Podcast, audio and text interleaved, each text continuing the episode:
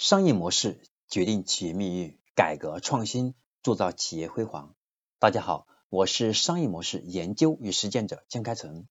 感谢您收听我们的课程。今天呢，我将继续和大家分享我们商业模式创新的课程。今天要讲的是第两百零五讲，四种常见的增长方案。那这四种增长方案分别是什么？第一个。是我们的资源型增长。所谓的资源型增长，是依托于我们自己的产业渠道来做增长。比如呢，我是做杂志的 app，这个时候呢，我可以去考虑和相关的报刊杂志社合作，通过他们的受众规模来做自己产品的增长。第二个呢，投放型增长。投放型增长是属于呢规模化增长，那么它的成本往往比较大，但是能够带来海量用户，比如说我一个朋友做知识付费的，只用了三个月，整个的产品 DAU 就从零做到了三百万。在这里的投放性增长啊，主要我我们要做的一个核心的事情，就是能够找到我们的产出比最佳合理的投放方式，因为我们毕竟是要投钱呐，通过资本化运作的方式。所谓的资本化运作呢，我们是指通过是砸钱来获得批量化的增长，获得是质量的增长。所以在这里面呢，我们要想一想，我们投放出去的这个钱，它和我们的增长形不形成一个正比？这种转化率是不是我们能接受的？如果前期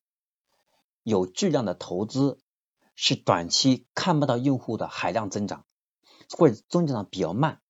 那我们能不能去扛住，并且是找到问题的问题出在哪里，快速优化它？那我会可以看到很多在投放型增长当中呢，一开始很乐观，认为投一百块钱能够涨两百，对吧？或者能够给我们带来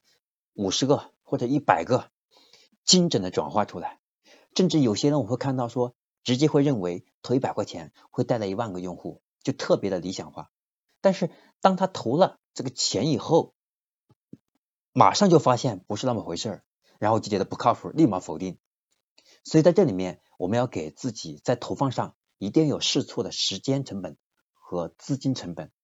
要快速找到我们投放的有效策略。所以希望在这里给大家提的建议是，大家能够哈允许自己犯一些小错，快速去找到适合你的投放策略。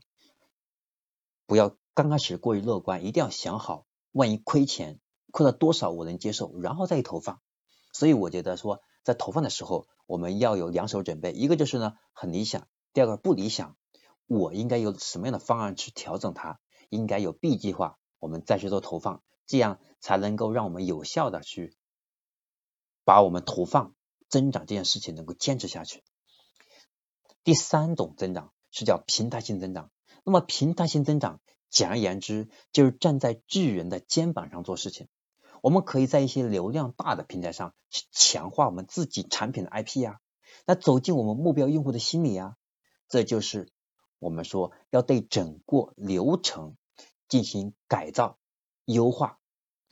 让我们可以在更大的平台上，借助平台力量来建立自己的私域流量，通过私域流量再引发。我们用户的社群的关系的增长，还有用户和我们之间高频互动带来的信任的，然后呢，让我们的整个用户的增长过程当中实现用户的关系带来的用户的资源化自动增长。所以在这里，平台型增长呢，关键就是我们能不能找到适合我们的平台，在平台上去创造。更多优质的内容、原创的内容，来吸引大家的关关注，让我的目标用户看到这个内容之后呢，对我们产生强大的兴趣度，进而对我们进行高度的关注，这样我们的增长自然就会显现出来。第四个增人增长叫做裂变型增长，那裂变型增长是一个以用户为渠道的增长方式，更加注重用户的关系链。在这里有一个很有意思的小程序可以给大家借鉴，就是小年糕。它是一个工具型产品，最后转型为 UGC 的社区。那么通过利用微信的流量进行触发分享，带来千万级增长；通过内容运营来匹配用户。好，这就是我今天通过喜马拉雅要和大家分享的我们商业模式创新课程的第两百零五讲的内容，四种常见的增长方案，给大家做个总结。第一种增长方案是叫资源性增长，第二种投放性增长，第三种平台型增长，第四裂变型增长。希望能够对你有所启发。如果你觉得今天的课程对你有帮助，希望你能够把今天的课程分享到你的微信朋友圈、微信群，让更多的朋友因为你的分享而获取更多的知识，让他能够在互联网领域当中。能够未来去展现自己的能力，让他在知识上